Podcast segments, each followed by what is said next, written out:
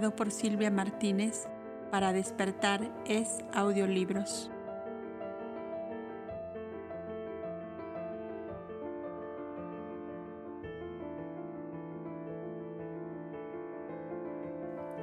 Remembranzas. El lector acaso habrá preguntado, ¿qué hizo Aldis al llegar de nuevo al santuario de donde salió cuando apenas había nacido Abel? La emoción fue intensa y viva al visitar aquella terraza donde fueron conducidos con Yojevan cuando desembarcaron de la nave pirata y fueron comprados por Saíd. Encontró que en la bóveda que habitó Yojevan se había colocado una lámina de piedra con esta inscripción.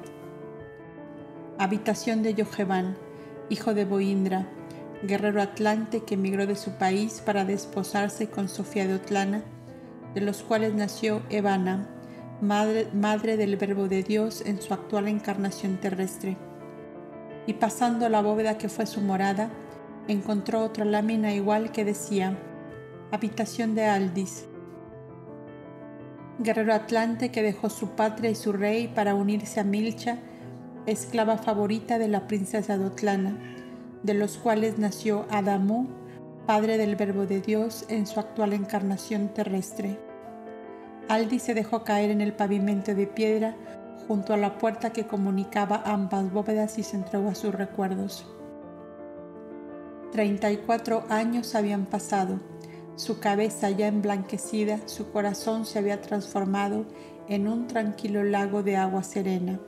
Era ya otro hombre, y aquel recinto continuaba igual como la primera vez que lo viera juntamente con su, con su amigo, el impetuoso Yojevan que tantas y tantas veces hiciera resonar aquellas losas con sus nerviosos paseos de un extremo a otro, en la espantosa desesperación del proscrito impotente para alcanzar la libertad.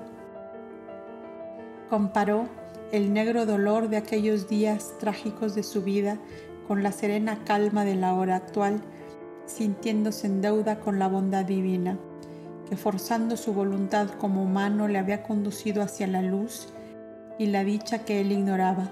Sintió su alma llena de suave dulzura y rompe a llorar a grandes sollozos. Dios, Dios mío, tú lo sabes todo y el hombre nada sabe, ni aun de la tierra que oían sus pies.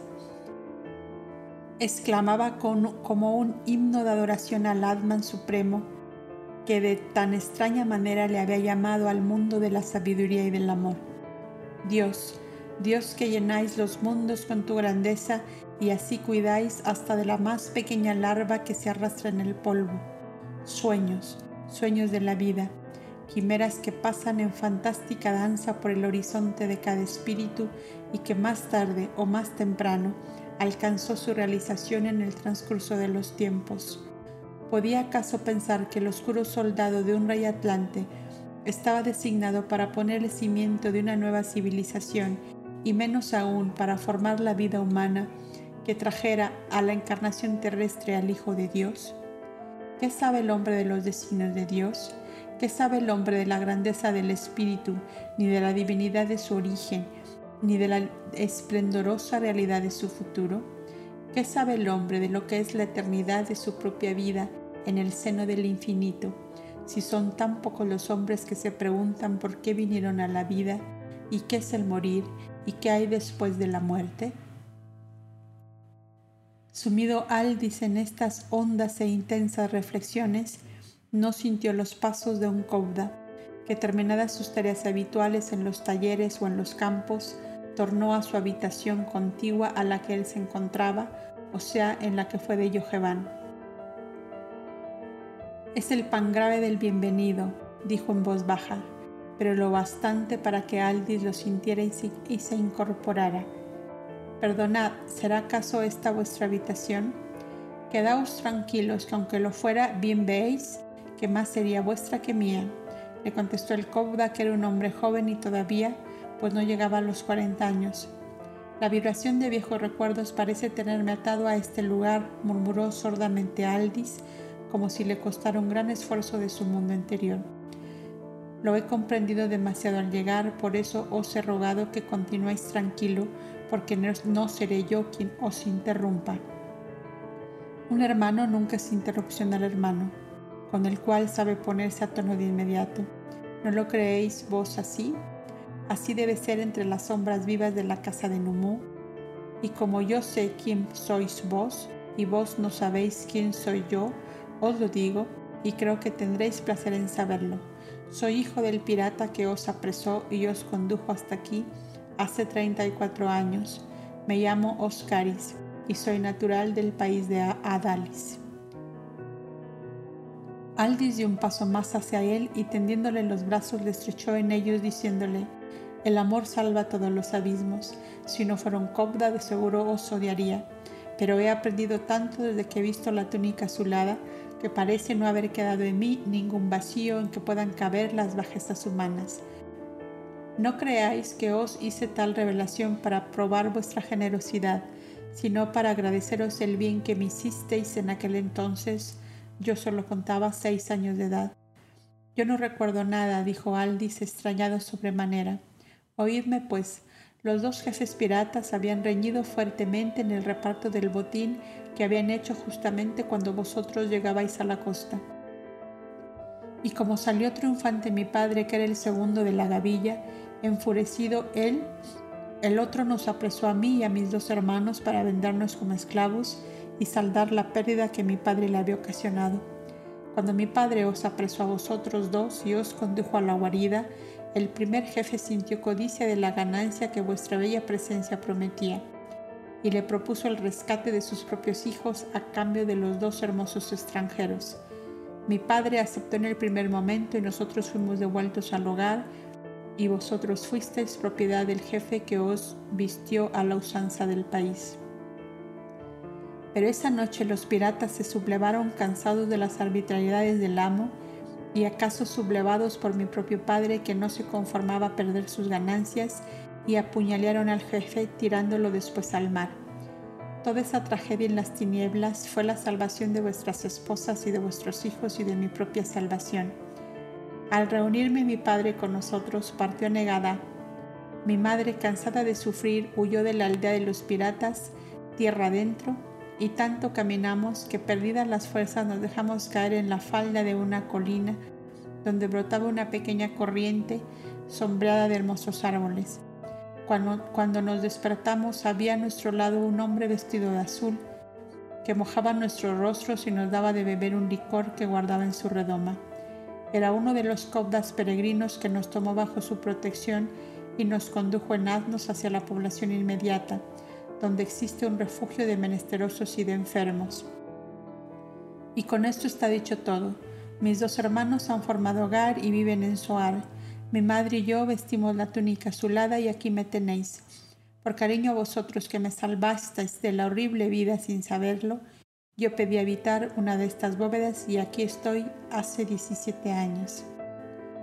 Enigmas de vida, arcanos insondables, encontramos a cada paso en casi todas las vidas, y cuán lejos estamos de resolverlas acertadamente, exclamó Aldis al oír el sencillo relato del Cobda Oscaris.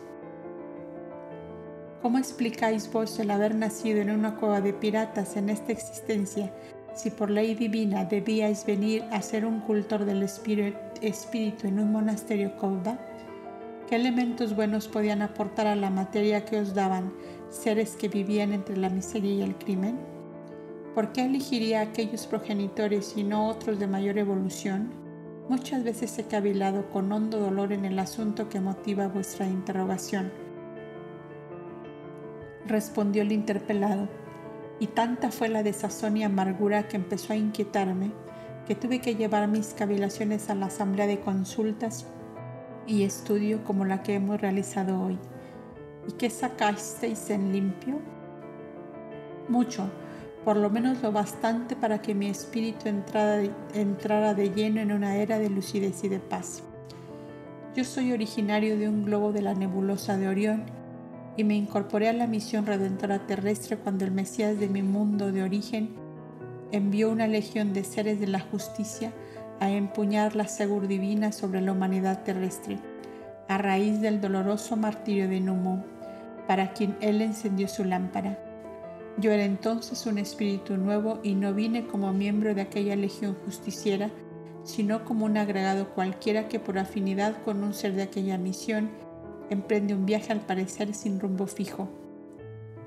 Entre dichos misioneros o auxiliares de la eterna justicia venía el ser que fue mi madre en mi primera encarnación consciente, que era quien me había hecho pasar desde una especie inferior a la humana. Este ser, que siempre tomaba encarnaciones de mujer, tenía un poder formidable sobre todos los espíritus que se acercaban en una u otra forma, y lo ejercía extraordinariamente sobre mí. Puesto que has querido venir a la tierra conmigo, voy a asociarte a mi obra, me dijo. Pero cuidado que vas a hacer cuanto te diga y no sueñes con que en este globo vamos a tener vidas tranquilas. Si no te sientes con fuerzas para los horrores que vamos a presenciar, quédate más bien, que apenas termine esta existencia yo volveré. Mas yo hice grandes promesas y me empeñé en venir. Ella encarnó en una populosa ciudad de la orilla del Mar Sereno, como entonces se llamaba el que es hoy Océano Pacífico, y que no tenía ni la tercera parte de las vastas dimensiones que hoy tiene.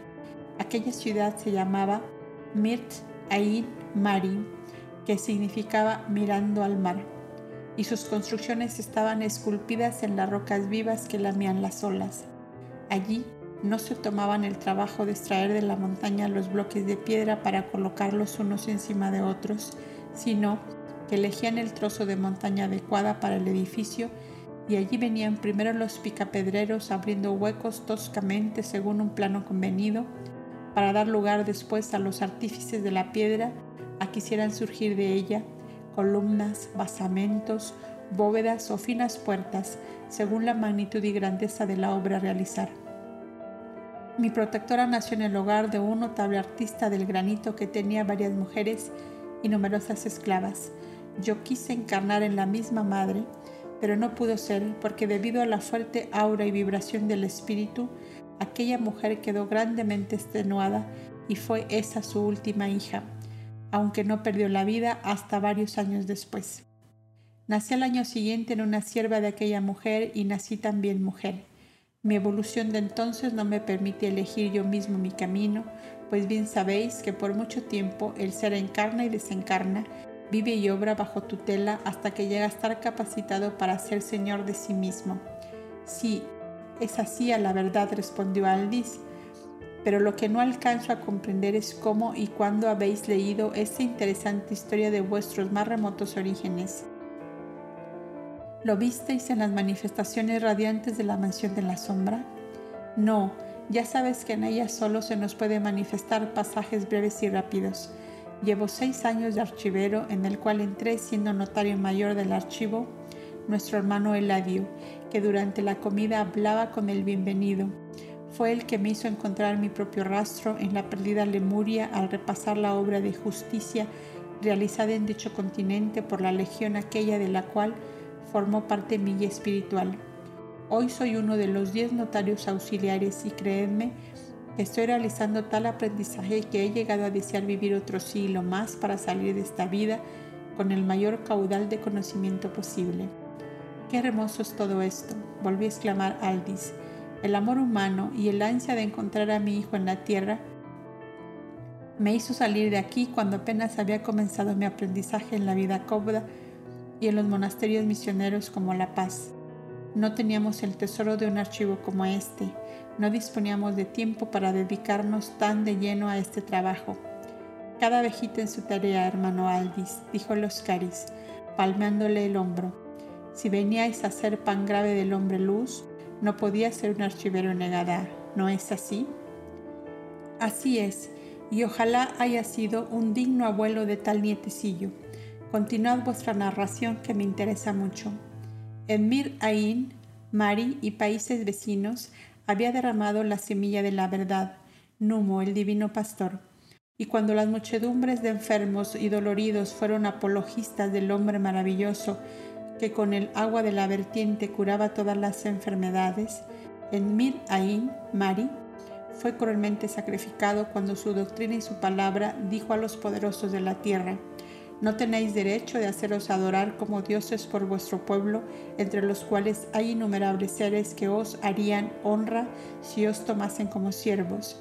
Y dijo a los pueblos, Perded la vida, si la vida es el precio puesto a la conciencia, pero no adoréis jamás a ningún ser o figura de ser, aunque sea un rey tres veces rey. Era pues en Mir Ain Mari, donde los espíritus de la justicia debían esgrimir la divina segur para que el terror y el espanto hicieran comprender a aquellos espíritus aletargados que habían colmado la medida de la misericordia divina y que lo que no realizó en ellos la piedad y el amor debía realizarlo la justicia en un momento dado. La legión justiciera entró en acción y habiendo nacido sus miembros en diversas posiciones y en campos de acción relacionados, fácil les fue dar la gran sacudida, valiéndose cada cual de la situación que había elegido. La gran mayoría de ellos habían nacido en familias de mineros, de picapedreros o de modeladores de cobre y de la piedra diríase que era una expiación de piedra la de aquella hora solemne. Por errores de táctica o descuidos involuntarios al parecer, aquellos países fueron víctimas de hundimientos espantosos que empezando en las minas que rodeaban las grandes ciudades, alcanzaron también a estas que estaban labradas, como se sabe, en trozos de las mismas montañas. Las gentes que no perecieron en la catástrofe padecieron el hambre, la desnudez y la epidemia pues envenenadas las aguas por los gases y los óxidos emanados de las minas derrumbadas, el dolor no tuvo límite durante 50 lunas consecutivas.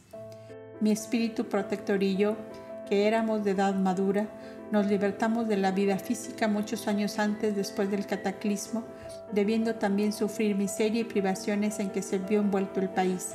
En aquella situación, nos libró de perecer de hambre un guardián de cerdos que por ayudarle a cuidar sus bestias nos daba de comer malamente, pero al fin nos daba. Ese hombre fue mi padre de esta vida, que desde aquel entonces me tomó cariño y me siguió.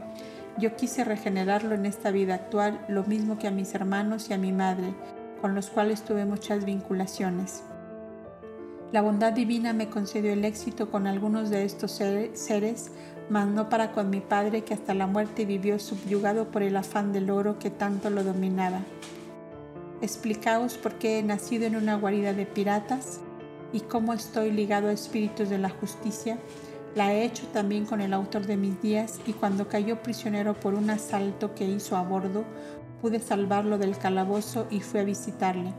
Mas viéndole insensible a mis razones para obligarle al arrepentimiento y a devolver los bienes que había usurpado a sus víctimas, y como él se negara en absoluto, no he querido pedir piedad a nuestro Tidalá, sino dejé que muriera en la prisión para que el dolor le ayude en el espacio a seguir el camino hacia la luz. Sabiduría, sabiduría, grande y hermosa eres y qué poco te buscan los hombres, exclamó Aldis. Llevadme por favor al archivo que quiero dedicarme a él los días que permanezca negada. Si, me lo permite, seré en él vuestro guía porque quien no está habituado a recorrerle se pierde, allí como que el, que entra en una selva desconocida, dijo Oscaris andando ya seguido de Aldis. Me habéis adivinado el pensamiento, contestó este, pues hace 27 años que falto de aquí y las pocas veces que estuve en el archivo fue acompañado de Saín, que pronto será en La Paz uno de nuestros libros vivos. ¿Cómo? ¿Está así de agotado y de envejecido? mucho. Lleva ya 45 años secundando a Boindra en sus trabajos de curaciones de enfermos mentales. Cinco años más de los que yo tengo de vida física lleva él de sacrificarse por los demás, exclamó Oscaris. Yo no lo conozco sino de nombre y por sus vidas que fueron casi todas copas rebosantes de amor y lirismo. Tenéis en la paz tres espíritus de los amadores venusinos que cantan hasta cuando lloran, Boindra, Saín y Yojevan, que ahora no es Yojevan, sino Mavi, una joven impetuosa y alegre que se mueve como una ardilla, repuso Aldis. Hasta el momento actual no revela su origen venusino, pues ha nacido bajo la influencia de Saturno y éste neutraliza a Venus. Dejad que pase un tiempo más y venga un gran dolor a sacudir su vida. A los de Venus no hay como el dolor para lanzarlos de un vuelo por su verdadero camino. Ya estamos en el archivo. Ambos entraron en el inmenso recinto que era como la historia humana interplanetaria. La tarde era clara y serena, y Oscaris, abriendo los grandes ventanales que daban a la pradera, inundó el recinto de amarillenta luz. Era justamente el momento en que Abel, seguido de un inmenso grupo de copdas, volvía de su excursión de los campos de labranza. Mirad, dijo, un jirón del cielo azul entre montañas de nieve. Aludía a la juventud y a la túnica azulada de Abel y a los cabellos y túnicas blancas de los ancianos que le rodeaban. Cuánto he debido padecer para que la eterna ley preparase su venida exclamó el pangrave mirando a distancia la gallarda figura de su nieto, cuyo amor le tenía absorbido por completo. Mejor que vos lo sé yo, mirad, dijo Scaris, tomando un gran rollo de papiro y extendiéndolo sobre un caballete de madera donde iban a desenroscarlo, para facilitar la lectura. En la parte de la izquierda, que servía a la vez de cubierta y que era de piel de antílope curtido en blanco, se leían gruesos caracteres. Aldis, la escritura se hallaba hecha en dos porciones en sentido horizontal. La una decía pasado, la otra futuro. En la primera caso, poder rectificar algo o añadir a los datos de los notarios, dijo Scaris. Y en la otra preguntó Aldis, otros serán los que escriban cuando este nombre Aldis sea solo un recuerdo, como todos esos nombres que veis, que fueron tan vuestros como el que ahora lleváis. Ahora os dejo solo ante este monumento que vos mismo habéis levantado en el transcurso de los siglos. Sé por experiencia que los testigos son inoportunos cuando el alma se asoma a la entrada de su eterno camino y empieza ansiosa a desandar lo andado. Sola ante lo infinito el alma canta y ora mejor. Hasta luego, pues. Y sin esperar respuesta, Oscari se retiró. La emoción de que Aldis se sintió sobrecogido, no lo dejó articular palabra y con sus ojos como entornados por el recogimiento que le invadía, comenzó a leer pausadamente la parte final que estaba escrita. Nació en las orillas risueñas de la Vendana, el río más caudaloso que circundaba el país de Otlana, que acababa de hundirse bajo las aguas del mar. Hijo de un hombre de armas de nombre Sario y de una doncella llamada Calia, fue alistado en su juventud entre los guardias del soberano Nojepastro de Orozuma, que unió por conquista el antiguo país de su raza floreciente al Principado de Otlana. Huérfano de padre a los 14 años, vivió del amor de su virtuosa madre los primeros años de su juventud, hasta que otro amor intenso y hondo absorbió su alma toda. Tenía la hija del rey Nojepastro, Sofía, una esclava favorita dotada de grandes encantos y de sobresalientes virtudes, Milcha. Milcha, exclamó Aldi sin poderse contener, y doblando su frente dejó caer su cabeza sobre el papiro desarrollado para que sus labios sollozantes encontraran aquel amado nombre que palpitaba vivo aún en el fondo de su corazón. Lector amigo, dejemos de sumergido en el sugestivo mundo de sus recuerdos más íntimos que acaso sea también indiscreto acompañar esa alma a encontrarse a sí misma en el infinito seno de la eternidad. Dejando a Aldis en el ángulo del archivo, sigamos al ángulo apartado del vasto recinto, donde otros dos copas acababan de extender sobre otro caballete de encina un rollo de papiro cuyo oscuro color hacía pensar en sus muchos años y en cuya cubierta exterior se leía Vesperina. Aquellos dos cobdas son Abel y Eladio, que viene a servirle de guía en aquella inmensa enciclopedia cuyo escenario abarca los múltiples globos que forman el universo visible desde las tierras. Lo extrajeron de entre los casilleros con puertecillas color naranja, donde estaban separados los rollos pertenecientes a espíritus llegados a las distintas escalas de ascensión del mesianismo. El rollo que Abel contemplaba tenía el número 5, lo cual indicaba que el espíritu protagonista había llegado a su quinta encarnación mesiánica. Cuando el planeta Tierra y sus vecinos de sistema no habían salido aún de la nebulosa que solo se diseñaba como un jirón de velo flotante en la inmensidad, Vesperina surgió como un lirio blanco en Sirio, cuyos habitantes lo llamaban Man Luz, que significaba Madre Luz. Alma gemela de Numu reconocía el mismo origen. Un mismo ser superior les había sacado de los planos de la inconsciencia en las especies inferiores guiándoles hasta introducirles en el augusto santuario de la conciencia, del libre albedrío, de la soberanía de la voluntad y de la realeza del amor. Y dócil a aquella inteligencia guía, después de innumerables milenios de siglos, habían llegado a donde ella les impulsara y a donde por la ley debían llegar, a estrellas de primera magnitud en la inmensidad en la cual había entrado a ser creadores, redentores, conductores de humanidades. Estudiar a Vesperina es estudiar pasajes de Numó, dijo el anciano Cobb al joven Abel. De igual modo que si tomáis el rollo de Numó, os encontraréis con pasajes de Vesperina. No obstante, ambos espíritus realizaron vidas y misiones separadamente, pues ninguna ley les obligaba a encarnar siempre juntos.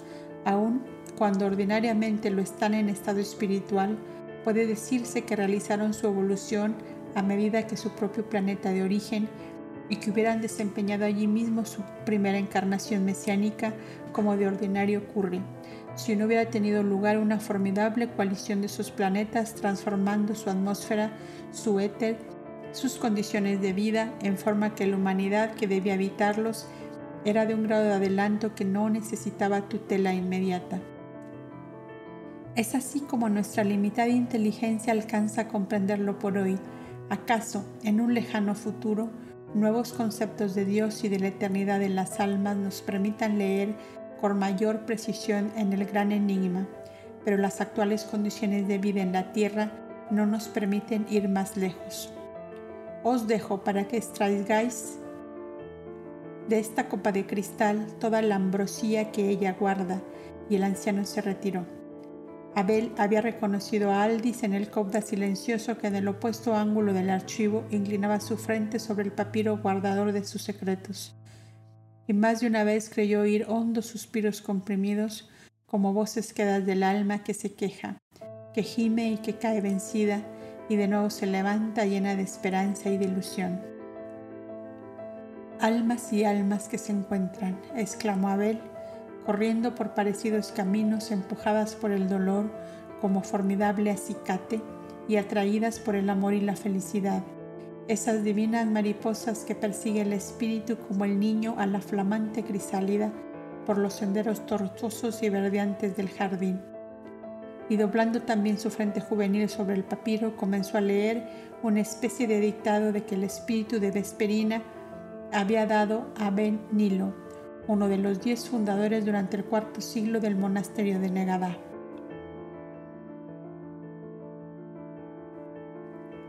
Aquel dictado contaba ocho siglos y había sido escrito en las tres variaciones del lenguaje que se había introducido a medida que se iban perfeccionando y ampliando las formas de expresión. Abel leyó naturalmente la última que era la que comprendía. El dictado comenzaba así.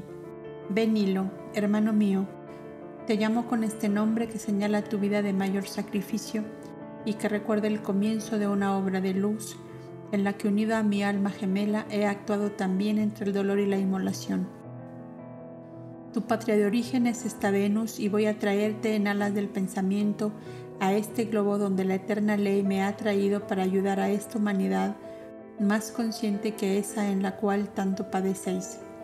El amor universal empieza aquí a florecer en la mayoría de las almas y pasando mi anterior encarnación mesiánica, He visto desde el espacio desaparecer los presidios y las duras penalidades usadas en esa tierra como medio de corrección o aprendizaje. Saliste de Venus cuando el dolor y el egoísmo reinaban todavía y volverás a ella cuando las ciudades no estén defendidas con murallas, ni las casas comportadas, ni las arcas con cerrojos, y encontrarás esta patria tuya llena de huertos deliciosos, que tú no has plantado y que te ofrecen sus frutos. Grandes pórticos abiertos a los cuatro puntos cardinales te señalarán la entrada a sitios de reposo. Cualquier hogar será tu hogar y su fuego te dará luz y calor. En todos los campos podrás sembrar y en todos recoger.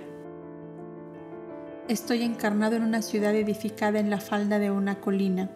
Mis progenitores han desencarnado y como soy joven aún, Trabajo como los demás en los campos del Padre Celestial. Soy pintor y mis creaciones señalan a la humanidad venusina las bellezas del universo conocidas por mí.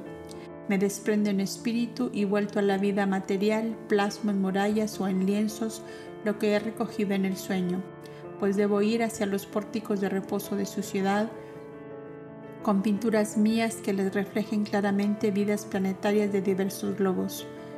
Cuando esbozo vidas terrestres, el alma de los venusinos se llena de inmensa compasión y los más abnegados y sedientos de sacrificios y de amor buscan encarnaciones en esta tierra vuestra para apresurar allí la llegada del amor. Y ahora que vuelvo de hablar contigo hacia mi plano físico, correré a buscar mis pinceles para diseñar en los muros de los pórticos bajo los cuales he reposado este instante un cuadro de inmensas proporciones que llamaré cuando florezcan los rosales. Pasaje de la vida de nuestra hermana tierra, y esbozaré los hombres y mujeres de vestido azul, abriendo con afanosa ansiedad surcos y más surcos donde van plantando tiernas ramitas de los rosales de amor de Numo y allá, en un plano más distante, vosotros los diez primeros, de pie sobre una montaña de piedras grandes y pequeñas, que con inaudito esfuerzo apartasteis del camino para que vuestros continuadores realizaran la hermosa plantación. Ven hilo. Hermano mío, para las almas que se aman no existe la distancia ni el tiempo, ni tiene sentido el adiós por eso te digo hasta luego. Aunque aquí me llamen Azulino, el divino pintor, para ti soy siempre la misma, aquella que Numu amaba, Vesperina. Abel se sentía impregnado de una suave dulzura como si alondras invisibles tejiran en torno suyo una sutileza de armonías y continuó leyendo. Era un dictado de Carnaín, uno de los diez que lo había dado desde el espacio a Papyros, que estaba en la materia. Narraba en él algo de la vida de Vesperina y de Numu, el dictado comenzaba. Papyros, mi viejo compañero, tu vocación y tus lágrimas me han llamado desde larga distancia y para consolarte en tus grandes desilusiones, extraigo del seno infinito un poema de amor que te levante un instante siquiera de las tinieblas de tu prisión a los esplendores de una aurora resplandeciente. El magnífico pincel de la luz esboza en primer término una inmensa ciudad de piedra, labrada como todas las capitales lemures en grandes trozos de montaña. Los frontispicios son todos enormes estatuas de gigantes que, dándose las manos unos con otros, forman una serie de columnas esculpidas en alto relieve en la roca viva que sirve de muro exterior. Las cabezas de los monstruosos gigantes son como almenas de aquellos cíclopes edificios. En los huecos que forman de hombro a hombro las manos unidas se abren profundas ojivas en los cuales se asoman los habitantes de la extraña morada. Por una de estas ojivas asoma el busto de una bellísima criatura que es la hija del poderoso magnate. Es ella el milenísimo vástago de una dinastía secular.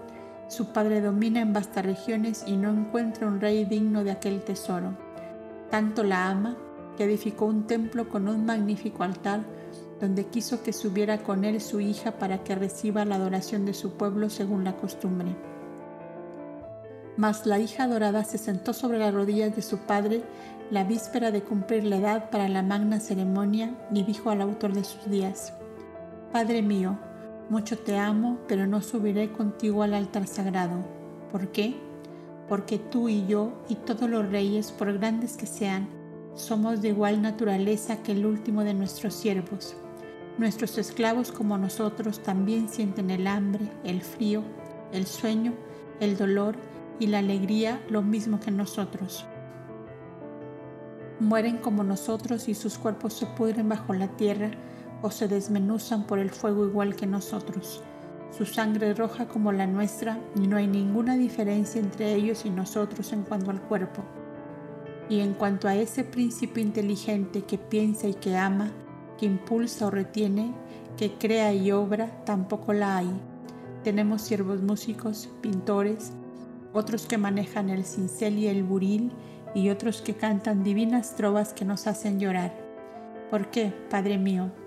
¿Han de adorarnos como a dioses si nosotros, aunque seamos poderosos, no somos Dios? ¿Puede un rey crear una estrella? ¿Puede un rey crear una flor o un insecto o una vecilla ni una larva siquiera? Padre mío, yo no subiré al altar a vuestro lado porque moriría de vergüenza y de dolor viendo al pueblo arrodillado ante mí y a los sacerdotes quemando incienso a mis pies. Si me amas y quieres mi felicidad, mandad encender una antorcha sobre el altar y nosotros al pie de esa luz digamos al pueblo, a Dios no se le ve, pero está simbolizado en esa luz hermosa que nos alumbra y en toda claridad que encontréis en vuestro camino. Vuestro rey adora junto con vosotros al Dios luz. Estás loca, hija mía. ¿Aquí no oíste tan extraña doctrina? No lo sé, pero yo puedo asegurar que alguien la escribió bajo la cúpula de mi frente. El pueblo te aclamará con delirio, el pueblo te amará como a un padre, el pueblo correrá en pos de ti si mañana al sol del mediodía haces como te digo. Y el rey Lemur hizo como su hija quería, y el rey Lemur era el espíritu de Ben Nilo, a quien tanto ama Vesperina. Treinta lunas después debía el rey Lemur casar a su hija, y un desfile de príncipes pasó ante ella buscando su amor mas ella ante ninguno asomó su hermoso rostro, oculto según costumbre tras las rejas de pórfidos y marfil. Hija mía, no sé a quién más traerte, díjole su padre. Espera, padre mío, a la otra luna que aún hay, según la ley, dos lunas más para elegir. Antes de llegar la siguiente luna, Vesperina, asomada a la ojiva de su morada, vio pasar un pastor que llevaba en sus brazos un corderillo enfermo y bajando al jardín lo llamó. ¿Quién eres, bello pastor? Soy Numu, vuestro siervo. Venid que hay para vos un regalo. Y llamando a su madre, la cuarta esposa del rey Lemur le dijo, Vestidme a este pastor con las galas de un príncipe, porque lo es de verdad, sino que le gusta ser siervo. Y cuando estuvo engalanado le dijo, Entrad en esa morada que allí espera el rey para verte. Desde la reja de pórfido y marfil, padre e hija miraban. ¿Qué os parece, padre? Bellísimo, soberbio, algo, digno de ti, hija mía, pues a éste le amo y no a ninguno de los otros. Pero ¿quién es este hermoso príncipe y cómo ha venido? Lo han traído los genios tutelares de Mir Ain Mari para engrandecer tu casa, Padre mío, y llenar de gloria tu dinastía. Y los cortesanos y magnates que habían ido llenando el recinto vieron descorrerse la ventanilla de la reja llamada de los esponsales y asomar el bellísimo rostro de Vesperina que decía, Los genios tutelares de Mir Ain Mari te han traído, hijo del sol y de la luna, porque eres tú el que mi corazón esperaba. Y le tendió sus manos. Dos viejos ministros del rey se acercaron hacia el que había elegido y unieron sus diestras hasta que entrando el padre solemnemente atravesó su mano en forma de cruz sobre las manos unidas de los jóvenes mientras decía coro que el elegido de la hija de cien reyes sea elegido de los dioses, y resonó por todos los ámbitos de la ciudad. La princesa Vesperina ha elegido esposo a un príncipe venido de tierras encantadas, sin guerreros ni armamentos. Los viejos cortesanos guerreros y hombres de armas habían deseado grandemente el casamiento de la hija mayor del soberano con un príncipe de lejanas tierras y desconocido en el continente, porque deseaban desmembrar la vieja dinastía en pequeños dominios para ser ellos dueños y señores de una porción de tierra y de pueblo. La avaricia y la ambición sirvieron de auxiliar a la eterna ley que buscaba unir aquellas dos almas que se amaban desde la eternidad. Cuando se encontraron solos, no muy Vesperina, para que se prodigaran las primeras palabras de amor según la costumbre, él le dijo con infinita dulzura, yo te había visto en mis sueños y como un sueño te amaba, pero no acierto el porqué del engaño que has hecho al rey tu padre y a todos tus cortesanos. Yo no soy sino un pastor y desconozco mi origen. Sé que nací de una madre muy bella y muy triste que sentada conmigo en las rocas de la orilla del mar, miraba siempre a lo lejos sobre las olas y decía, no viene, no viene. Ese que nunca vino debió ser mi padre, que era marino y que partiendo de su castillo de roca un largo viaje no regresó jamás. ¿Qué te, te puede ofrecer Numu el pastor a vos, hija de los cien reyes, Gloria de Mid Ain Mari? Antes que Vesperina pudiera contestar a tan acertadas observaciones, las vibraciones de la luz y del éter fueron gobernadas por las sutiles inteligencias que habían propiciado la unión terrestre. La atmósfera se tornó resplandeciente como si manos invisibles hubiesen desparramado polvo de topacio amatista y desdoblados ambos en su anterior personalidad, se contemplaron como espíritus de una vieja alianza y exclamaron al mismo tiempo, Juno, Vesta, y se confundieron en un estrecho abrazo. Ya eran inútiles las preguntas, las explicaciones y las respuestas sobraban. Y cuando después el rey contemplaba la firma que en la gran placa de piedra blanca estampaba su yerno, debajo del nombre de su hija pudo leer Numo, hijo de Sirio de Manlux, el país de las quince lunas. Y el rey Lemur, que no sabía de otro país que el suyo, y los que le rodeaban, exclamaba estasiado y convencido de una gran verdad. El esposo elegido por mi hija es el más grande de los príncipes de la tierra. Aquí había llegado Abel en la lectura del rollo de papiro que guardaba los secretos de Vesperina, cuando llegó a sus oídos el preludio del himno de la tarde que debían cantar a coro todos los copdas según la costumbre establecida. Cada cual debía salir a los patios o a las terrazas desde donde, pudieran ver la puesta del sol y desde allí acompañar a los cantores. Aldis y Abel se encontraron, en el gran ventanal que se abría hacia una terraza del patio de las palmeras. Era imponente el himno, el himno del atardecer en Negadá, acompañado por más de 200 instrumentos musicales y 700 voces de hombres que lo coreaban. Aldis ya conoció esta emoción, pero para Abel fue nueva completamente. Pan grave, dijo Abel a media voz cuando las últimas vibraciones parecían diluirse en el éter sonrosado del ocaso. Estoy como entre el cielo y la tierra, estoy saturado de eternidad. ¿Cuánto daría por dejar mi vida en este instante? Hijo mío, si a tus 20 años pronuncias tales palabras, ¿Qué diré yo con el cansancio de mis años y las ansias de eternidad que ellos mismos despiertan en mi ser? Pan grave no es por cansancio de vivir, sino por ansias de vivir. La vida física es el vivir de la crisálida, la vida espiritual es el vivir de la mariposa de alas sutiles y ligeras que le permite rondar a su voluntad en exploraciones en la penumbra de los jardines silenciosos y de las flores adormecidas. Pidamos a la ley eterna permiso para partir, exclamó Aldis como sumergido en un delirio producido sin duda por la poderosa vibración del pensamiento de Abel, y tomando a éste de la mano como si solo fueran dos espíritus que iban a emprender un vuelo a la inmensidad. No pan grave, no es la hora. Yo sé que no es la hora. ¿Por qué, hijo mío? Porque yo no he padecido nada, apenas si he visto de lejos la miseria humana, porque todos habéis sembrado de amor y de ternura mi camino. Esperad, pan grave, que mi corazón se estruje y sangre. Esperad que me puncen muy hondo las espinas de la maldad humana. ¿Acaso después de eso se haya acercado la hora de la libertad? Aldis exhaló un hondo suspiro y murmuró, Hasta luego, hijo mío, y se alejó lentamente hasta llegar a la bajada de la escalera por donde desapareció. Abel volvió al archivo y sentado nuevamente ante el gran caballete de encina, se dispuso a continuar la lectura.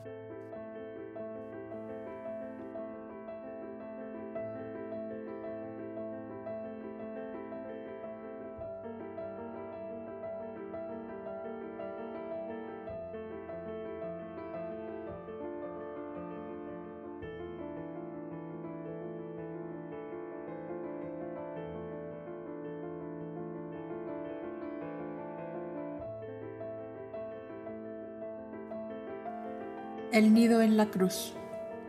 Tal era el epígrafe de la parte del grabado que iba a leer y comenzaba así. A las diez lunas del desposorio de Vesperina, el anciano rey se emancipó de la vida material, siendo él una de las primeras víctimas de una epidemia que se había desatado en toda la comarca. Los hijos mayores todos habían perecido en diversas acciones guerreras o vilmente asesinados por una mano oculta que parecía querer exterminar la dinastía. Los viejos ministros y antiguos guerreros del rey se preguntaban secretamente los unos a los otros cuándo sería que Numo se llevaría a su esposa a sus dominios de las quince lunas. Y un gran disgusto se apoderó de ellos cuando la muerte del rey les encontraba ya afanados en construir hospicios para recoger a los atacados de la peste. Cuando pasaron los cuarenta días de riguroso silencio, en que el pueblo velaba por turno y con antorchas encendidas en la cámara mortuoria, los ancianos de la corte dijeron a Numu y Vesperina, ¿qué hacemos? Cuidar de los enfermos y enterrar a los muertos, les contestó Numu. ¿No veis cómo el aire de la ciudad huele a cadáveres putrefactos? Nada hacemos con iluminación de antorchas al alma de nuestro rey que ha pasado al seno de Dios. En cambio, habríais impedido el avance de la epidemia si nos hubierais acompañado vosotros y vuestros siervos a separar los enfermos de los sanos y a dar sepultura a los muertos. En Mir Ain Mari no se oyen jamás palabras semejantes en la boca de un príncipe, le contestó airado el más superior de aquellos magnates. Pues oídlas ahora que el pueblo se está muriendo, dijo la Vesperina con severidad y demostrando estar conforme con su esposo. Y como no necesito que me pongáis el águila de oro en la cabeza para saber que soy yo quien manda aquí, os digo que si queréis seguir en vuestro puesto, miréis a Numú como a mi padre, y si no, idos a vuestras casas que yo buscaré servidores fieles. Los ancianos se inclinaron profundamente en señal de sumisión, pero la gran batalla estaba planteada entre los jóvenes príncipes y el viejo y corrompido elemento fanático y envidioso que desde muchos años venía minando la dinastía secular de los Aquios Rais, origen de los toltecas de la Atlántida y de los Cabia Amida del Altai.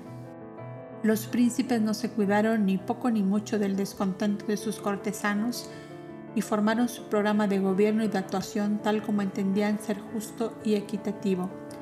La magnanimidad y la misericordia en el corazón de los poderosos. La honradez y la lealtad en el alma de los pequeños. Tal era la moral y síntesis como lógica implantada por los nuevos soberanos. Numú quiso que viera a Vesperina su morada de pastor en lo alto de su montaña, y dejando secretamente su palacio amurallado de gigantes de piedra, disfrazados de pastores, salieron a la campiña por el estrecho camino subterráneo que salía de la cama real.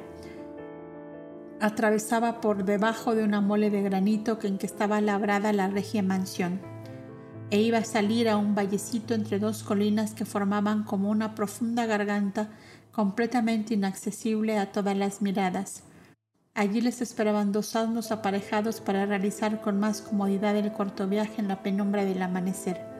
Numú encontró más bella vesperina con la saya azul y la blanca cofia de anchas alas que usaban las mujeres e hijas de los pastores.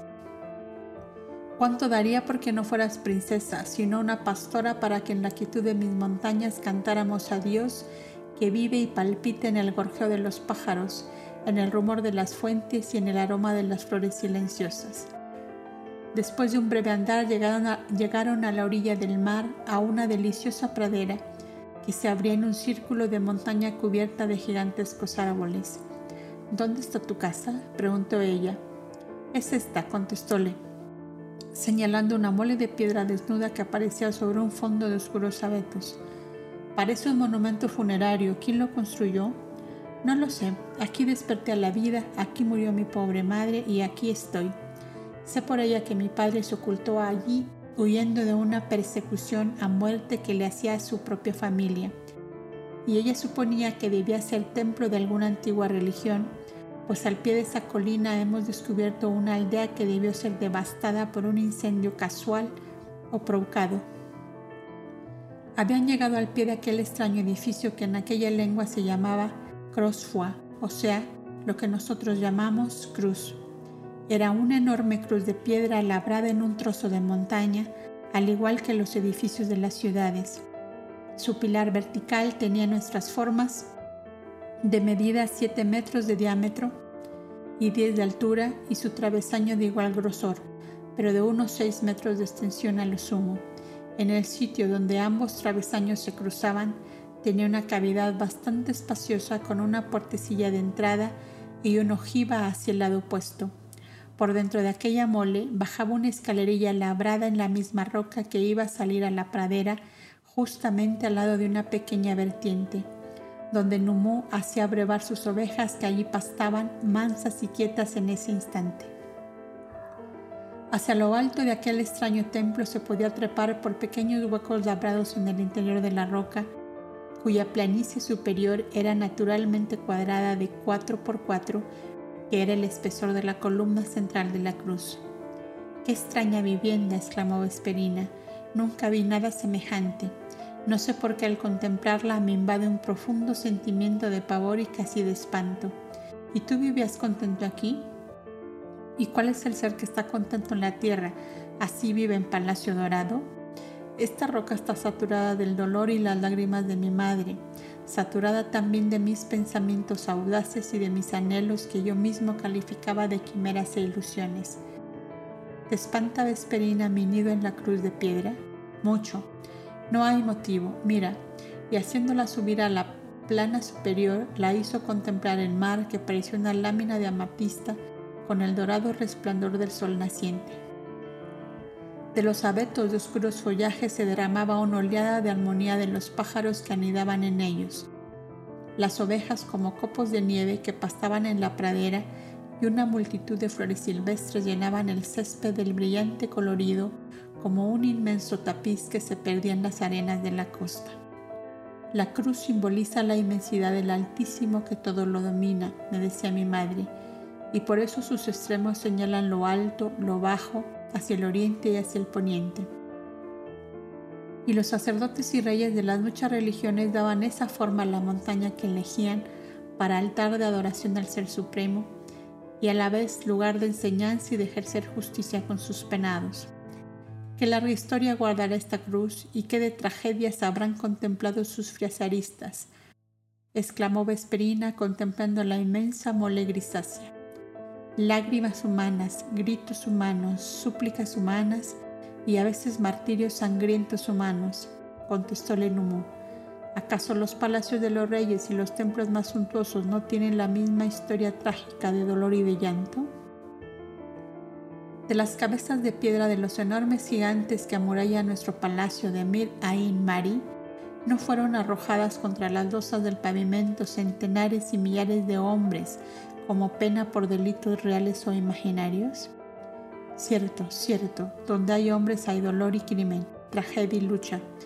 Acabarás por convencerme que tu nido en la cruz ha visto menos horrores que el palacio que me vio nacer, en que tantos días felices he pasado, y donde flota el aire de gloria y de amor desde aquella tarde que te vi pasar con tu corderita entre tus brazos. Cuando los hombres de la corte nos acosen con sus hipócritas adulaciones y con sus bajas intrigas, volaremos como dos tórtolas a tu nido en la cruz. ¿Te gustará así? A tu lado, amada mía, todos los nidos son de seda y pétalos de rosas. De este divino idilio de las almas que se comprenden y se aman, lo sacó de pronto el galope de un caballo que se acercaba por un momento. Era Gualbo, el más fiel esclavo del viejo rey, el único que sabía el lugar en que los príncipes se habían refugiado. Les traía la noticia de que los viejos ministros habían declarado una abierta rebelión contra ellos, que habían suplevado a las tropas comprándolas con el oro de las arcas reales y que tenían todas las entradas de la ciudad con vigías encargados de tomar vivos o muertos a los príncipes si trataban de entrar. ¿Qué hacemos? dijo Numu aterrado, no por él, sino por ella que era una delicada flor de invernáculo. Cuidar a los enfermos y entrar a los muertos, te contesto yo, como tú dijiste a los ministros el día que te interrogaron con las mismas frases que lo haces tú ahora. ¿Acaso no estoy bien a tu lado en esta soledad? A mi nido en la cruz le faltaba la dulce armonía del amor y vienes tú a traerlo. Bendito sea el amor, lo más grande y bello que florecerá sobre la tierra. Bendito sea, exclamó Abel mientras desarrollaba el trozo de papiro para continuar la lectura. Buscaron a Walbo y no lo encontraron. Nos ha abandonado, dijo Numu, quizás por miedo de caer en las manos de los insurrectos. No, contestó Vesperina, Walbo no tiene miedo jamás. Gualbo no se apartará de nosotros sino para beneficiarnos. Mi padre me dijo el día que yo llegué a la edad de subir al altar sagrado con él. Si muerto yo, necesitas acudir a alguno que sea leal para ti como lo he sido yo, tu padre, piensa en Gualbo, mi guardia mayor, hija mía, que nadie como él me tiene dadas pruebas de lealtad.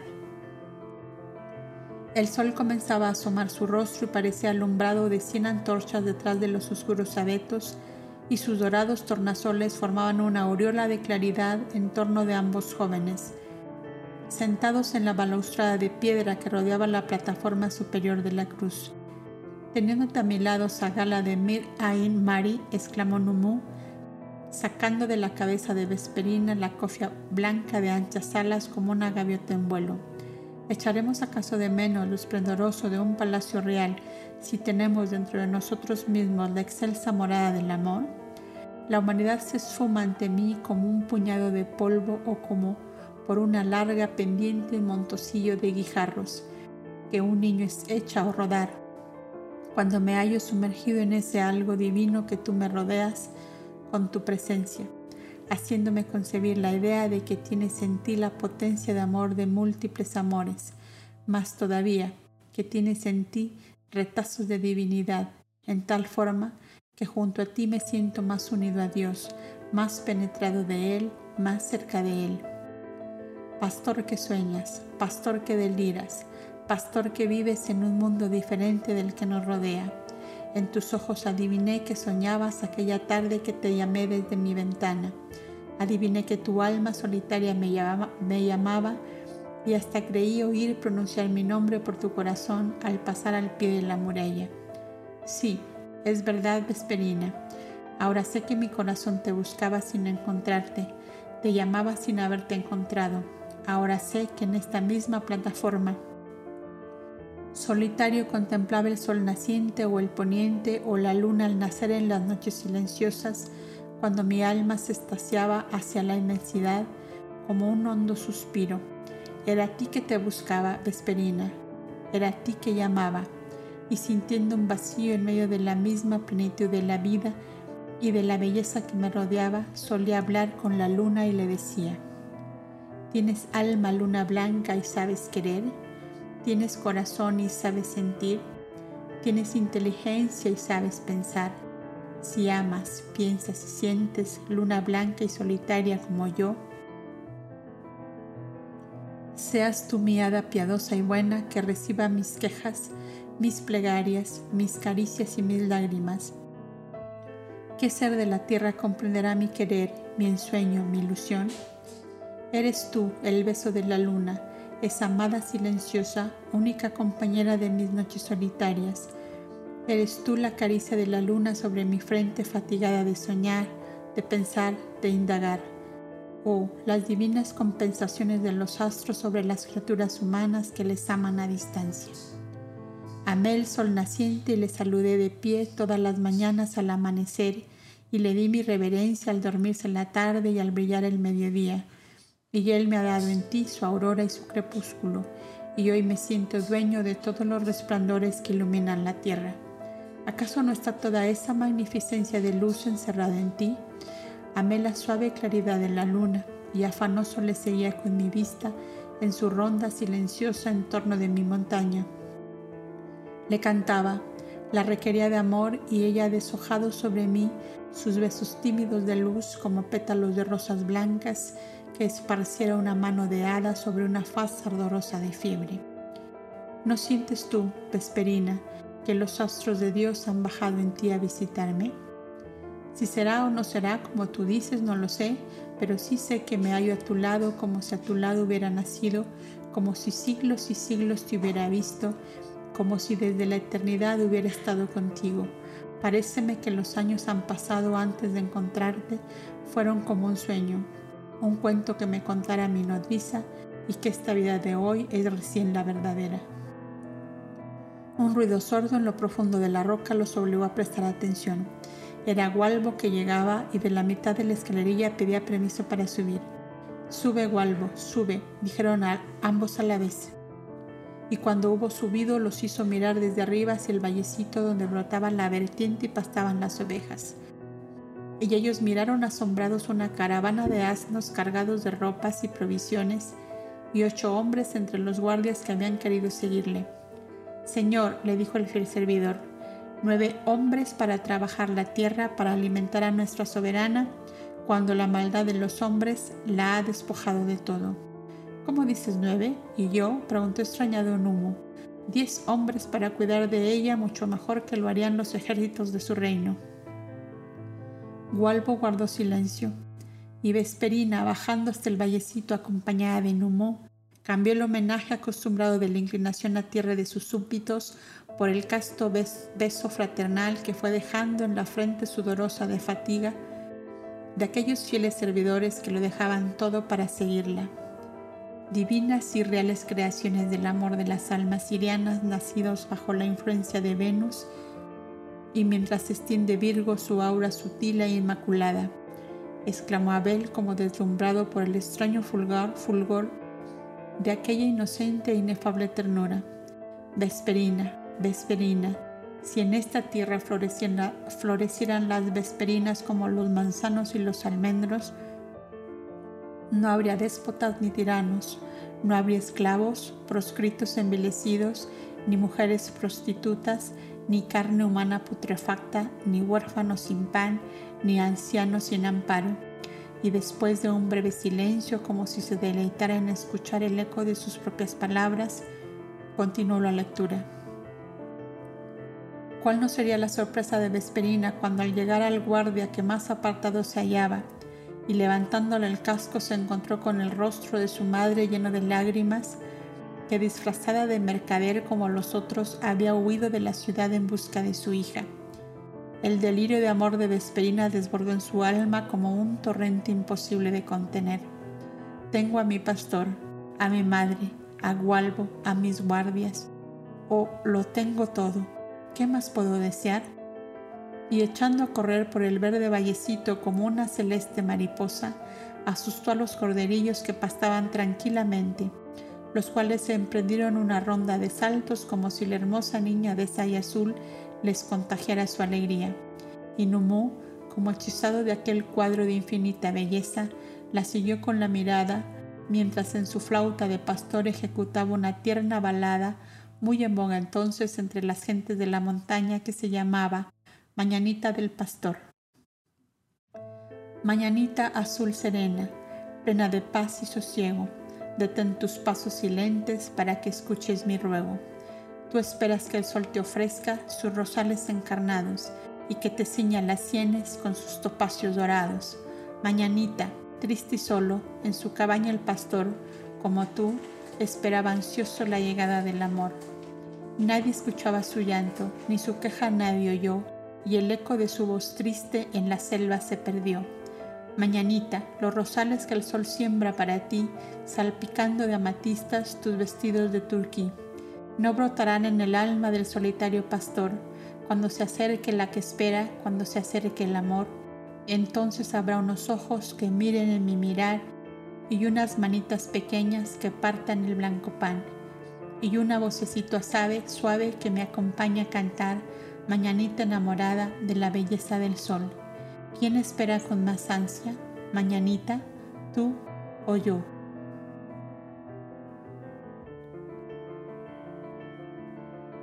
¿Por qué Numo esperaba y Abel no puede ya esperar el amor? Se preguntaba en voz baja el joven Cobda, sintiendo en el fondo del alma como una vibración de nostalgia, como una vaga tristeza de recuerdo de algo que había sido y que ya no era más. En ese preciso instante, Surima y Evana, en el misterioso jardincillo de Shiva, paseaban sus corazones la una en la otra. El pensamiento de la bella arabeña, tierno y silencioso, silencioso, acudió a la mente de Abel, que exclamó: Cuán bello es el amor y los hombres no lo comprenden. Y echando su cabeza atrás en el respaldo del sillón en que estaba sentado, dejó que su alma bogara como una góndola blanca en el mar sin orillas del amor. Meditación, éxtasis, deslumbramientos divinos del alma en la cumbre, sumergida en la luz y que por un momento deja de ser hombre para convertirse en el resplandor sereno de una llama viva. Por eso pudo en tal instante aparecer su doble Terio a Surima y a su madre para decirles, ¿por qué lloráis? ¿No tenéis de mí cuanto queréis? ¿No es amor lo que buscáis? ¿No es amor lo que yo os doy? Del dulce ensueño lo sacó Aldis que venía a buscarlo para la refección de la noche al mismo tiempo que en La Paz abandonaban el jardincillo de Shiva para buscar sus compañeras en el pabellón de la reina. Y es así como la eterna ley une en la misma onda de una poderosa corriente a las almas que se aman a una larga distancia, fenómeno fácil de producir cuando pequeñas o grandes porciones de humanidad anulan el egoísmo para que reine el amor.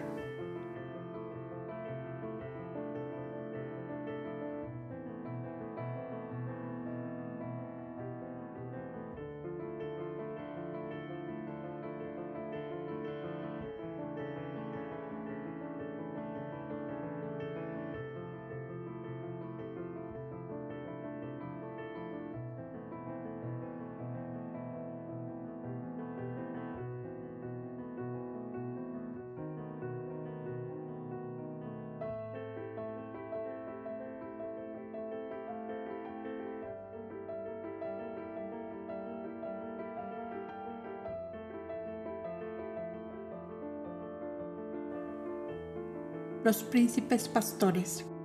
A la luz mortecina de un velón de cera continúa Abel la lectura de aquel viejo papiro que le contaba con su voz sin ruido la vida de, Vesperina, allá en las afueras de Mir Ain Mari, la ciudad Lemur de muchos milenios atrás. El dictado continuaba. Sesenta lunas duró el canto de amor de aquellos dos grandes almas gemelas que por emisión divina y por propia elección se habían encontrado en un instante juntas, encarnadas en un rincón del planeta Tierra, para que el pájaro azul no acabase por olvidar que también sobre la Tierra debía desgranar de tarde en tarde su inefable melodía, aunque sin ser comprendida ni aún escuchada por los hombres. No me interesa el trono ni el águila de oro, había mandado decir Vesperina a los magnates de la corte. Repartir como queráis los dominios de mi padre, que nosotros tan solo pedimos libertad para cuidar a los atacados de la peste y proteger a los huérfanos que quedan desamparados, a condición que no os hagáis conocer del pueblo, les habían contestado, porque en tal caso nos veremos obligados a encerraros en un calabozo y Vesperina y Numú, vestidos de pastores montañeses, visitaban las cabañas de los apestados, lejos de las murallas de la ciudad, porque los nuevos amos habían arrojado de la resplandeciente capital a los ancianos, mendigos, a los enfermos y contrahechos. ¿Acaso no era un desmendro para el florecimiento y esplendor de las grandes ciudades el verse ambular bajo sus arcadas de piedra y por sus planicies de recreo, esos oscuros espectros de dolor y de miseria, de hambre y de enfermedad. Había llegado la edad de oro para la bella capital lemuriana, por cuyas avenidas pavimentadas de bruñida piedra azul y roja solo se veían cruzar enormes carrozas de cobre y sílex, que brillaban al sol como reverberos de una rojiza luz de llama arrastradas por una centuria de ciervos gigantescos, ataviados con penachos de plumas de vistosos colores o parejas de enormes mastodontes de largo pelo, conduciendo sobre sus lomos tronos movibles bajo cuyos cortinados de púrpura paseaban sus ocio los grandes magnates. Los dioses tutelares habían aumentado considerablemente porque cada señor lo era en su dominio y cada palacio roqueño era a la vez templo y altar en que recibía la adoración de su pueblo. Los grandes terratenientes lemures se habían puesto de acuerdo para purificar y embellecer su raza, arrojando del país o matando a todos los defectuosos, los enfermizos y en general los tipos que no ofrecían rasgos de belleza física dignos de ser aprovechados. Los guerreros y aún los esclavos debían ser, fuertes y sanos, Esto explica que una inmensa caravana doliente de todos los desechados por la nueva ley invadiera las montañas áridas de la costa del mar que no podían ser utilizadas como campo de labranza y de pastoreo, pues que eran rocas peladas y llenas de oscuras cavernas, restos de antiguas minas explotadas y abandonadas. El refugio de Numu y Vesperina era como un pequeño oasis entre aquellas áridas montañas que fueron campo de acción para esas dos palomas mensajeras del amor eterno ante el egoísmo de vampiros que extenuaban a la humanidad del globo terrestre. De aquellos ocho guardias que fueron a buscarles, solo permanecieron tres. Habían creído que sería por breve tiempo el alejamiento de los príncipes del trono de sus mayores y que de una forma u otra volverían a ocupar su puesto, compensando naturalmente con grandes dones y prebendas aquella aparente fidelidad, y unos después de otros fueron desapareciendo del vallecito silencioso donde pastaban los corderos de Numu y donde cantaba su égloga de cristal la fuente rumorosa. Uno de ellos habló a los príncipes antes de abandonarles. ¿Pensáis callar para todo el resto de vuestra vida? ¿Qué queréis decir con eso? le preguntó Numu. ¿Qué debíais hacer? Que debíais hacer valer vuestros derechos para recuperar lo que habéis perdido. Es justo que vosotros comáis el pan moreno de la montaña, la leche de vuestras ovejas y los frutos de la tierra, cuando vuestros cortesanos viven entre el regalo y el lujo más desmedido? Sí, es justo, pues ellos tienen lo que quieren y nosotros tenemos también lo que queremos. Eso lo dices tú que no naciste príncipe, mas no lo dirá tu esposa que estará torturada por este género de vida. Te engañas, contestó la Vesperina. Nunca fui más dichosa que ahora. Yo sé que el pueblo empieza a quejarse de los nuevos amos y piensa en vosotros y en vuestro regreso, insistió el guardia buscando persuadirlos. El pueblo tiene lo que merece, dijo Vesperina con firmeza. Cuando ha consumido en orgías el oro de los traidores, se acuerda de sus príncipes desterrados.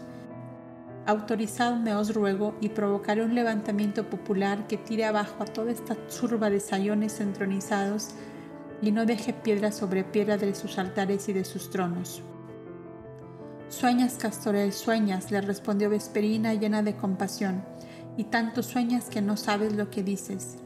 ¿Quién me autoriza a mí, intervino Numu, para convertirme en matador de hombres con el solo fin de ocupar un trozo en busca de la felicidad si así llamas a los esplendores de la riqueza y del poder? ¿Ves este gorro de pieles? Yo me lo hice y yo puedo destruirlo si es necesario. El Altísimo Creador de los mundos y de los hombres es el único que puede volverlos al embrión de que fueron formados, mas no nosotros, criaturas suyas, que en lejanas edades acaso hemos delinquido como esos a quienes quieres eliminar. Dios tiene señalada la hora de su justicia para cada ser, para cada país o colectividad.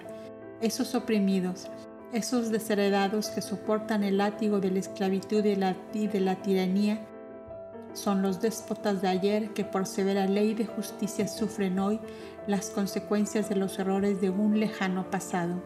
Si me dices, Castorel, que es necesario exterminar a los malvados de la faz de esta tierra, yo te pregunto, ¿Dónde piensas que enviará el Creador a los inconscientes y retardados en la evolución, sino a los mundos de expiación, de pruebas y de sufrimientos? En los mundos de elevado progreso donde florece el amor, tales seres no tienen cabida, y tú que les quieres exterminar de esta tierra, tampoco eres planta que puedes germinar en globos más adelantados que este, porque la ambición que demuestras te delata. Te hace daño el esplendor ajeno porque lo que quieres para ti, y si llegaras a tenerlo, obrarías igual que aquellos que recriminas y aborreces. El poder de Dios se hace visible como resplandor sereno encima de los ungidos del amor y de la fe, y yo espero ese resplandor. ¿Cuándo llegará? No lo sé. Mas si para ti tarda demasiado, vete Castorel a buscar la alegría de la vida, que Lemuri es muy grande y no solo en Mir Ain Mari hay placer para quienes lo desean. El guardia inclinó la cabeza y se alejó. Qué solos vamos quedando, exclamó Numu apoyando su cabeza en el pecho de Vesperina que se acercó para consolarle. Tenemos a mi madre y tres guardias más, le dijo ella alegremente. Tenemos nuestras ovejas y nuestros corderos y una cabaña llena de enfermos y ancianos que acaso reposarán con la muerte en este próximo invierno. Dios, Dios, ¿hacia dónde caminan los hombres que al igual que las fieras de la selva pasan sembrando el dolor, el hambre, la miseria y la muerte? Numu en silencio meditaba y como si las pequeñas manos de Vesperina que pasaban y repasaban alisando sus cabellos hubieran sido a las mágicas que espantaban de él los sombríos pensamientos, dijo de pronto, Sembradores de dolor, un día cosecharéis dolor, sembradores de oprobio, de ignominia y de torturas de toda especie, un día recogeréis eso mismo que vais sembrando, porque la compensación que ofrece la naturaleza con la germinación la da la eterna energía a las obras de los hombres. Esas turbas que ultrajáis y desecháis como jirones de carne putrefacta, cuya voluntad habéis comprado con oro porque son tan ruines como vosotros, serán vuestros amos mañana, y harán con vosotros lo mismo que hicisteis con ellos. Oh humanidad inconsciente y torpe, no eres más que una copa de lodo removida constantemente de arriba abajo por el dedo de la justicia divina, hasta que el oxígeno del dolor te purifique por completo. Vesperina, Vesperina, única flor blanca que se abre para mí en el valle oscuro de la vida, ya no podrá entristecerse el amor de haber dejado bajado a la tierra y no encontrar su simiente porque tú eres el amor. ¿Quién sino tú dejaría un trono para seguir a un pastor? Ella por toda contestación cerró, cerró los labios de Numu con un beso mudo y largo y después le dijo, Dios es creador y dueño de todas las cosas y todos los seres, y Él sabe lo que ha de hacer con todo lo suyo, como sabes tú que eres pastor lo que debes hacer con tus corderos. ¿Por qué inquietarnos entonces? ¿Se inquietan tus corderillos porque las fieras se devoran unas a otras en lo profundo de sus cavernas? Oh Numu, Numu querido, tú y yo somos corderillos de Dios y mientras los acontecimientos no nos empujen a otra vida que esta, continuaremos como los pájaros cantando a la sombra de nuestras montañas y de nuestros abetos, que en un cielo poblado de estrellas alumbrará nuestra dicha y el dulce rumor de la fuente nos cantará un himno nupcial que no termine jamás. Si los hombres han despreciado el amor que desde lo alto de un trono les hemos brindado, ¿por qué hemos de fatigarnos de sus dolores y de sus crímenes?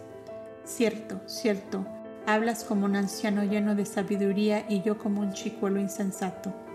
Es verdad todo cuanto dices, pero créeme que hay algo en lo más hondo de mí mismo que me obliga a pensar en los hombres como si yo tuviera que responder por ellos. Sueños, delirios del pastor entristecido de tanta soledad, locura. Vamos, vamos, decía por fin, tomando Vesperina de la mano y bajando de lo alto de su nido de piedra al vallecito donde pastaban sus ovejas y el arroyuelo cantaba estrofas de cristales saltando entre las piedras. ¿Ves esta ovejita? preguntó de pronto señalando a la que más confiadamente se acercaba a él. Es aquel corderillo enfermo que yo llevaba en los brazos cuando tú me llamaste aquella tarde. Oh, exclamó Vesperina, este será nuestro vínculo de amor y de paz para toda la vida. Jamás olvidaré la visión de aquella hora, mi bello pastor de túnica azul y gorro de piel, con un corderillo en los brazos. Si es verdad que el alma vive eternamente, en todas partes donde yo viva, llevaré esa bella imagen como esculpida a fuego en mí misma. A veces pienso que tú, mi amado, serás un gran hombre, un gran humú que se verá seguido por multitud de hombres, ansiosos de vivir la vida del amor y de la paz que nosotros vivimos en este escondido vallecito.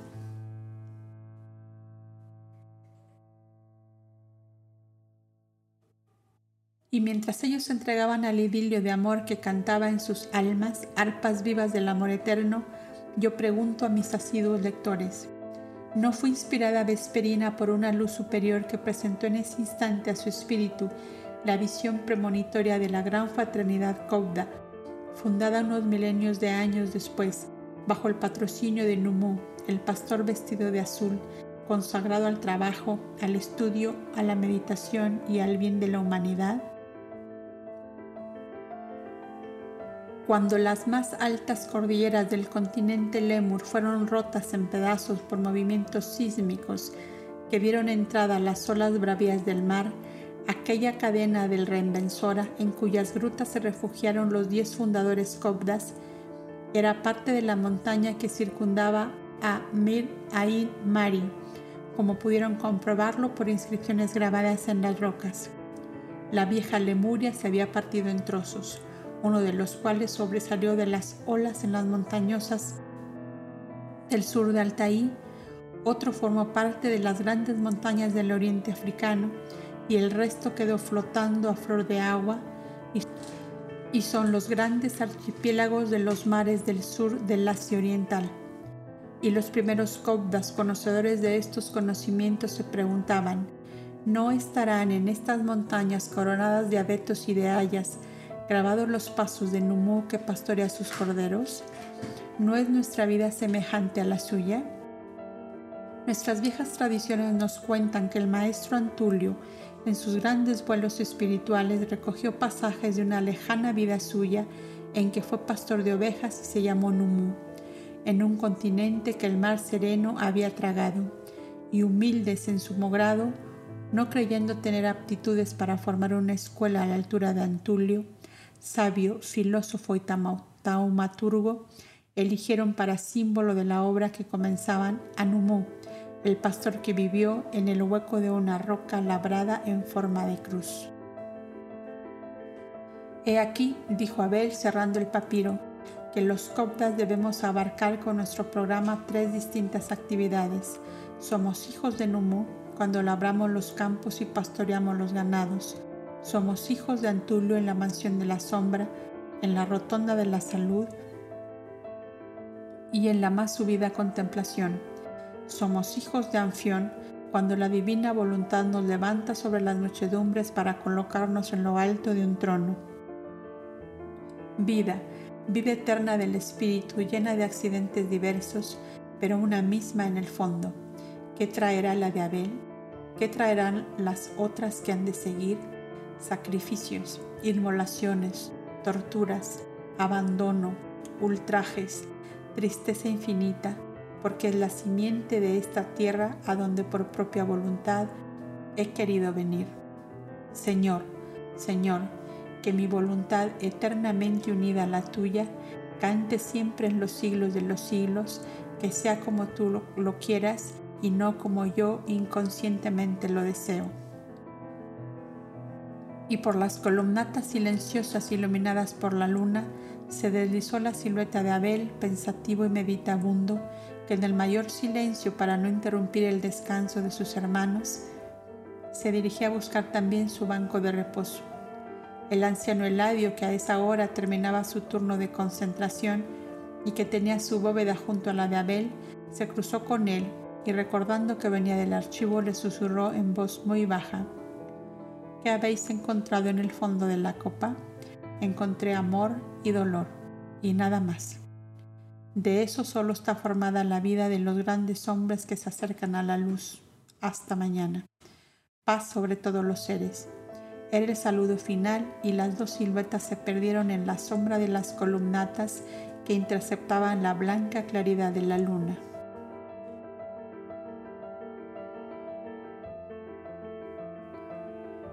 A la puerta del santuario. Mientras ocurría esto en Egadá, allá en las orillas del Eufrates, se desenvolvían diversos acontecimientos, pues había llegado a ser como una laboriosa colmena donde cada cual tenía su puesto fijo y cada puesto con sus grandes o pequeñas responsabilidades. Continuamente llegaban hijos o hermanos de los caudillos y príncipes de la Gran Alianza a elegir la esposa compañera de su vida.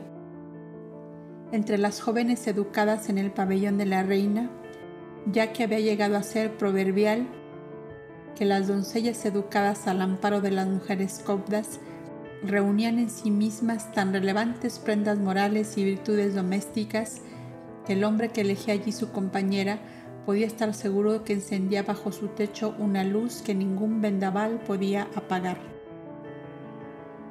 Una vez cerciorados los cobdas de que la elegida aceptaba voluntariamente la unión, se efectuaba la ceremonia nupcial y la reina Ada le colocaba en el pecho una plaquita de plata con esta inscripción: Como sombra de la vid será la puerta de mi morada.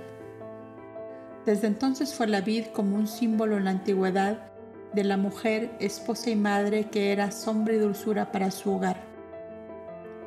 Los hijos varones de los príncipes de la alianza que se educaban en el pabellón del rey, llegados a la edad competente, elegían también allí su compañera y partían a ocupar su sitio en los países originales. En aquellos remotos tiempos, la moneda acuñada no existía y el comercio se hacía a base de permutas y de cambios de los productos a que cada cual se dedicaba. Como se puede comprender bien, la paz llegó a ser la voz de la justicia reguladora de todas las actividades, así sociales como comerciales. Diez días pasaron. Bengalina, Surima y Adenia en el pabellón de la reina, a la espera de que el santuario de mujeres se abriera para ellas. En el mismo pabellón habían sido instaladas sus hijitas para comenzar su educación. Ada, la joven reina, como se sabe, era la matriarca del santuario de mujeres. Anexo a su pabellón, pero en atención a su juventud, se le había dado un consejo de las cobdas más antiguas y experimentadas para que ellas se encargasen de la formación espiritual y alta instrucción que se daba a los aspirantes. Esta delicada y ardua misión requería gran quietud de espíritu y plena consagración, cosas de que no siempre Ada podía disponer dadas las continuadas visitas del exterior que debía cumplimentar al lado del Cobda Rey. Merik y Hollandia, cobdas de edad avanzada y de más avanzados conocimientos de orden psicológico, fueron las que se encargaron de la instrucción de las tres berecinas del príncipe Elíser de Tea. La vinculación de familia que ellas tenían con la anciana Elisa, su bondadosa madre de Montecasón, facilitó la amistad entre las postulantes y sus instructoras.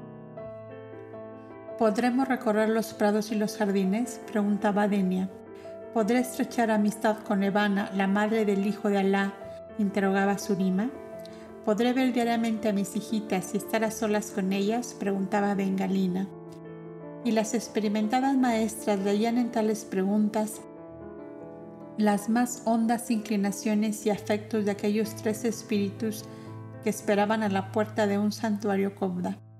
Sí, hijas mías, les había contestado Merik, no os figuréis que entráis a una prisión donde ojos inquisidores vigilen todos vuestros pasos y movimientos.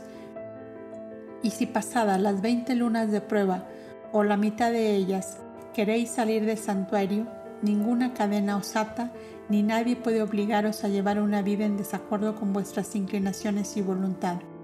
Protegidas las mujeres copdas de hoy por la gran alianza del Éufrates y del Nilo, no estamos en la necesidad de ser resguardadas por fuertes murallas como nuestras hermanas de siglos atrás, que se veían asediadas por padres, maridos o hermanos brutales de los cuales habían huido para escapar de una vida infamante o de torturas y hasta de la muerte.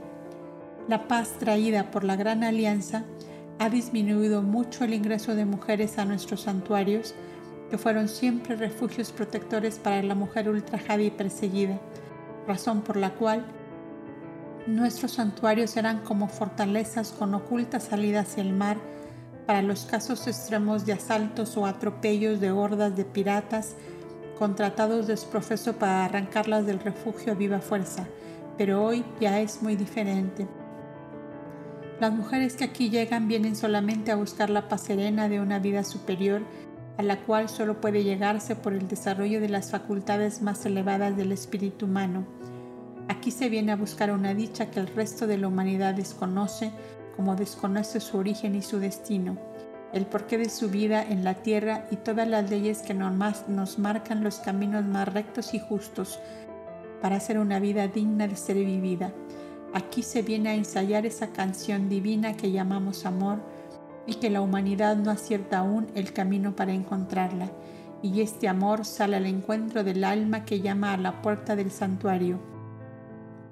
Si deja atrás todo egoísmo y todo interés personal, en forma que al sentarse por primera vez a la mesa del ágape en conjunto pueda decir, desde este instante soy un hija más en la gran familia de Numu. Y conviene asimismo que siempre tengáis presentes estas palabras Vine por mi propia voluntad y por mi propia voluntad podré alejarme. Vine a buscar la paz, el sosiego interior, el conocimiento de las leyes divinas y el amor que suaviza todos los dolores e inmolaciones que exige la vida en este planeta donde por ley o por elección estoy colocada. Y el conseguir la paz, la sabiduría y el amor exige de nosotros renunciamientos grandes o pequeños y a veces hasta el olvido de nuestra personalidad en ofrenda al conjunto de los que en hermandad conviven con nosotros, en procura, en procura de las grandes conquistas a que puede y debe aspirar el espíritu que anhela llegar a la suprema felicidad. Yo, dijo con vehemencia Surima, quiero llegar pronto a donde se contempla de cerca el resplandor de Alá. Decidme, matriarca América, cuál es el camino más corto y no omitiré sacrificio para recorrerlo. Bien, hija mía, le respondió la instructora, eres vehemente en el amor y él te hará subir con ligereza la empinada cuesta. El camino más breve lo hacen los que más aman, pero son también los que más sufren. ¿Cómo? preguntó Adeni extrañada. No comprendo bien lo que dices puesto que al amor debemos ordinariamente los más felices momentos de nuestra vida. Los más felices momentos y también los más dolorosos, interrumpió Surima con su vehemencia habitual, sintiendo todavía sangrar la profunda herida de amor que llevaba oculta en su corazón.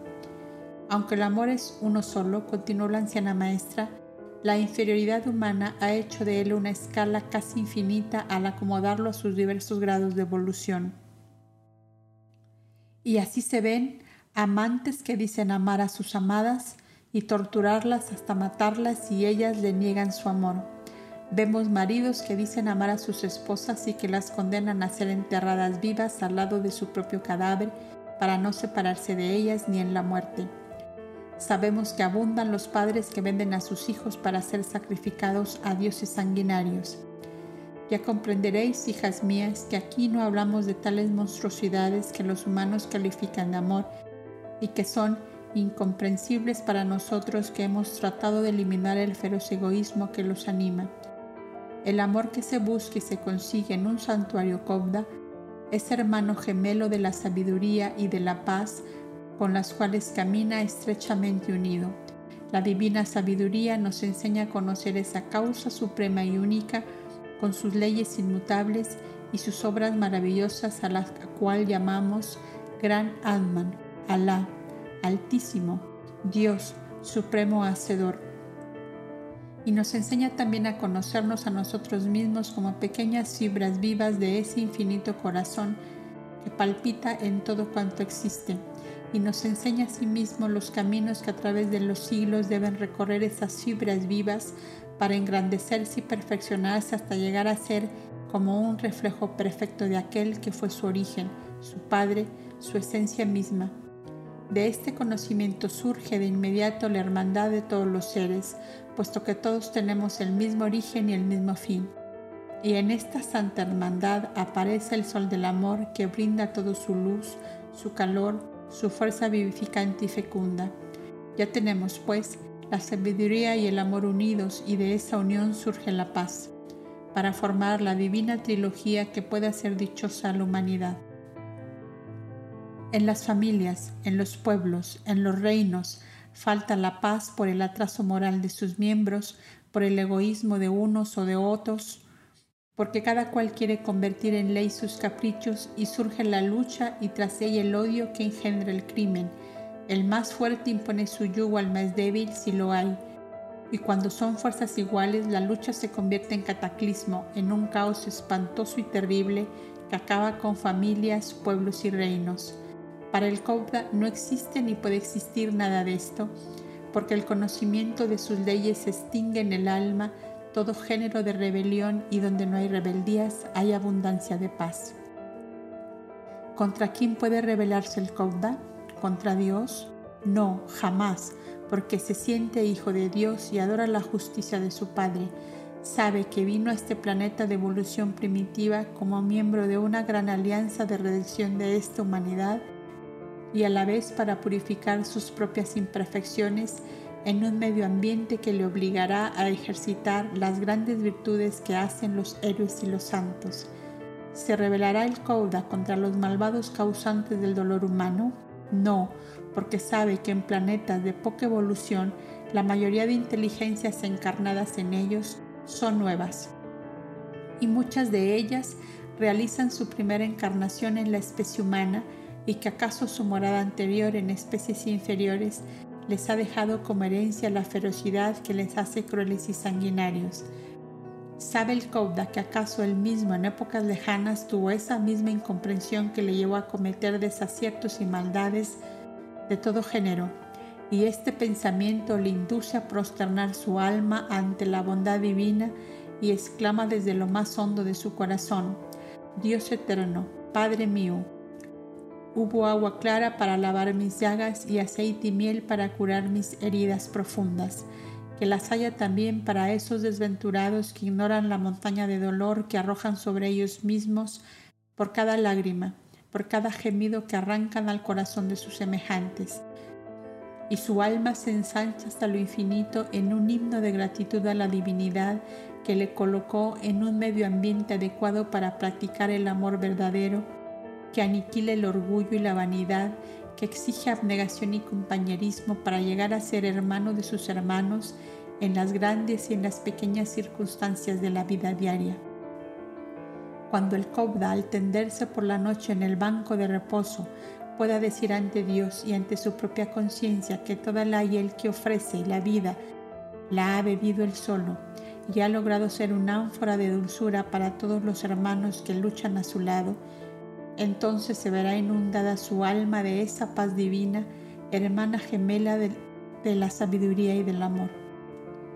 Entonces la claridad de Dios se desborda sobre el alma del Cauda y sus facultades espirituales adquieren tanta capacidad de percepción que lo hacen dueño de las más puras vibraciones de armonía y de amor de los mundos de luz y de infinita dicha.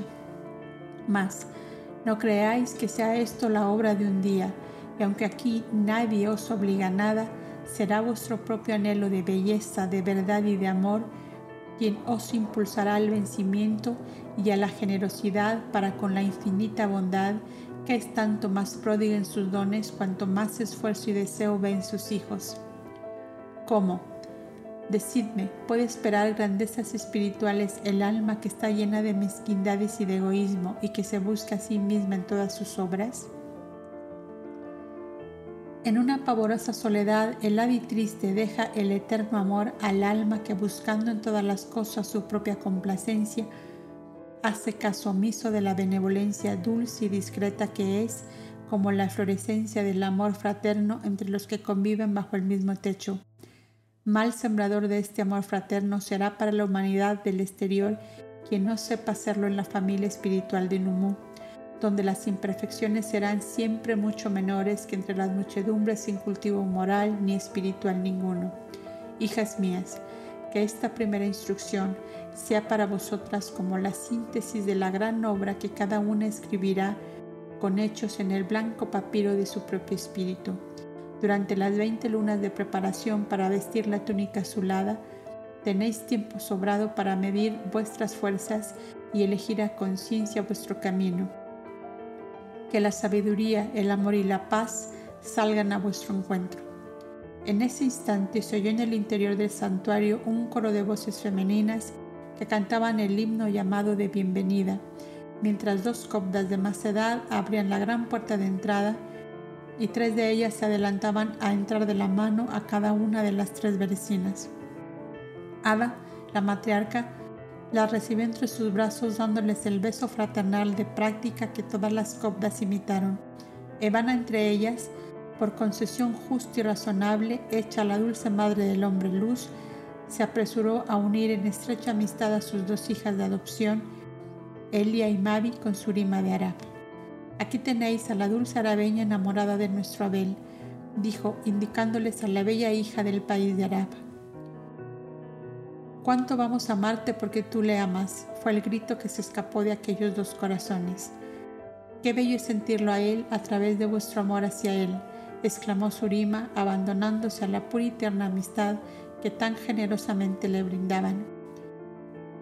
En tal día la puerta del santuario permanecía abierta hasta la puesta del sol para dar lugar a que las recién ingresadas recibieran la visita de sus familiares y amigos. El príncipe Lesid, con Boindra y Elisa, se presentaron en el gran pórtico del santuario.